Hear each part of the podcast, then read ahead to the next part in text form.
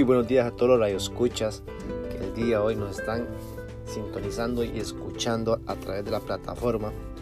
Como ya anteriormente se los había comentado, el día de hoy, 23 de abril, teníamos pactado una entrevista con el licenciado Alejandro MacGregor, experto en relaciones de información de comunicaciones. Y lo prometido es deuda. Yo se los informé, les di mi promesa y el día hoy lo tengo aquí de frente mío que nos va a explicar sobre el tema de la comunicación para desarrollar procesos de aprendizajes colaborativos. Entonces, espero que de verdad pongan mucha atención porque lo que viene vale la pena escucharlo. Entonces, a todos los oyentes que en este momento están en la plataforma de Facebook Live, pueden hacer sus preguntas y el día de hoy el licenciado Alejandro estará contestando las que se pueda y las que no.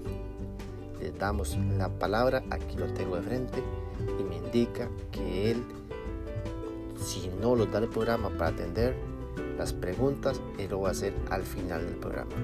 Entonces, mucho gusto, don Alejandro, en compartir el día hoy con nosotros.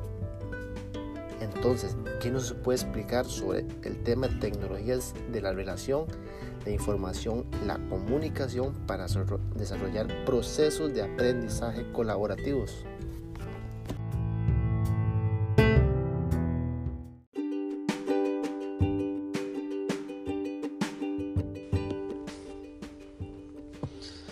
Bueno, primeramente, eh, don Gerardo, agradecerle el espacio que me ha regalado el día hoy, 23 eh, de, abril, nada más y nada menos que el día del, el día del libro. Y, claro, para mí es un, placer, de verdad quiero agradecerle mucho por este espacio que, me está dando el día hoy. Primeramente, debemos recordar que lo que es el tema de las tecnologías a través de la información la comunicación son medios que usamos de forma emergente en las lecciones educativas. Ya en la vida cotidiana estamos acostumbrados a usar los teléfonos inteligentes, computadoras, tablets, entre otras. Sabemos que la, variedad ahora es, es enorme. Entonces, cuando nos acostumbramos a estar utilizando estos medios y trabajar por medio de ellos, estamos llegando a desarrollar procesos colaborativos. Dentro del área educativa tenemos ejemplos como redes sociales, plataformas de bloggers, wiki, aplicaciones virtuales y entre otras. Es infinita la gama también. Don Gerardo, es, es, o sea, no tenemos ni idea del montón de herramientas que podemos, que, podemos utilizar. O sea, es increíble y todas son, son, son son especiales, son especiales. Me, gusta, me, me, gusta y me encanta ese tema, la verdad. Y es que, que lo hablaba ayer con, mi esposa sobre esto y yo digo que yo soy el hombre más feliz sobre, sobre este tema. Me, me, me encanta, de verdad que me encanta. Bueno, así bien, también dentro del contexto de la educación y los espacios colaborativos, los docentes deben trabajar en el aula con diversos recursos para ello se debe considerar la transformación educativa planteada por el MEP. La, educación junto con la transformación educativa brindan una propuesta innovadora de pensar la educación que requiere una nueva ciudadanía para el siglo XXI. Se basa en los derechos humanos considerando que, que además de la necesidad de asumir deberes ciudadanos, así también por eso el docente que realiza sus planes de trabajo debe tomar en cuenta dimensiones y habilidades que el estudiante puede desarrollar y desenvolverse. Se entiende que hay cuatro dimensiones, o al menos así lo quiero, se lo quiero regalar el día de hoy, que estas consideran esos aspectos.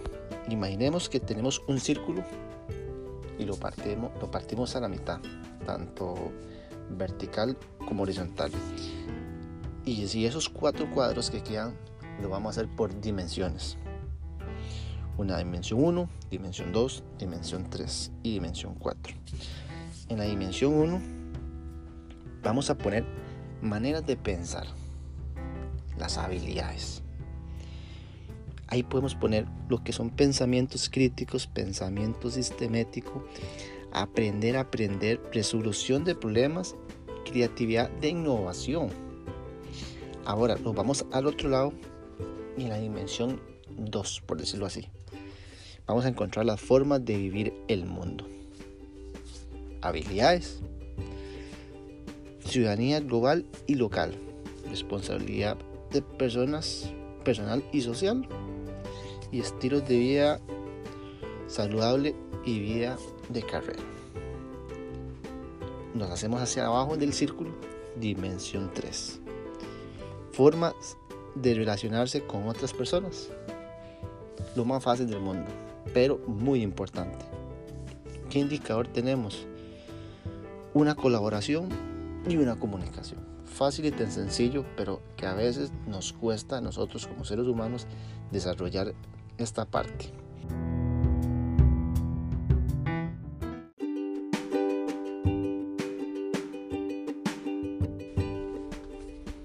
Y en la dimensión 4, que son herramientas para integrarse al mundo. Entonces tenemos que eh, aquí hay cualquier cantidad de, de, aplicaciones y herramientas que lo comentaba hace poquito, que en minutos anteriores, que hay infinidades y que son muy, pero muy, muy jóvenes, de verdad. Son muy importantes, muy, muy activas, muy eh, que se le puede sacar el, jugo, por decirlo así. Entonces tenemos que apropiarnos la tecnología digitales y el manejo de la información. Actualmente eh, la educación para una nueva ciudadanía se, se fundamenta a los derechos humanos y en ese sentido la, la, la entendemos como un proceso integral que se desarrolla a lo largo de la vida, que propicia el desarrollo de, de, la sociedad y que permite que los seres humanos, nosotros, creemos y recreemos su identidad, que se, que se enriquezcan su visión del mundo y, y del país, por decirlo, por decirlo de esta manera. Asimismo, los docentes de nuestro territorio costarricense se está actualizando para emplear la nueva transformación curricular, curricular perdón, de los estudiantes. Como docentes estamos en constante cambios todos los días. Esto no viene de, de hace un mes atrás, dos meses o un año, no. Toda la vida estamos en, en constantes cambios. Claro, esta, esta preparación y capacitación lo logramos trabajar trabajar y aplicar la propuesta curricular de la mejor manera, eso sí. Desde el punto de vista del contexto exterior a las instituciones, son muy pocos, son muy pocos los padres de familia que comprenden este tema, así bien como entidades desconocen la nueva transformación curricular. Siempre esto suele, eso suele pasar. Asimismo puede haber entidades educativas que comprenden la, la temática, pero nos están quedando por fuera diferentes poblaciones. Con respecto a las personas ingresadas, si se mantienen en constante capacitación, no hay problema. Vea, esto es un tema, don Gerardo, que tiene que estar en constante cambios, tiene que estar eh, eh, practicando, capacitándose y, y es, la, es, la, es, la, única manera que se puede actualizar, trabajar bajo las dimensiones que hemos mencionado.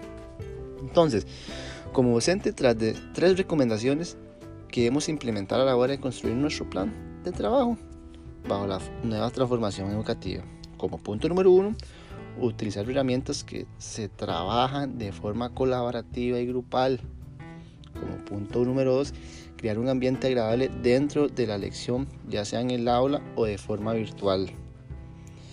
Y como punto número 3, implementar recursos de innovación y creatividad al estudiante.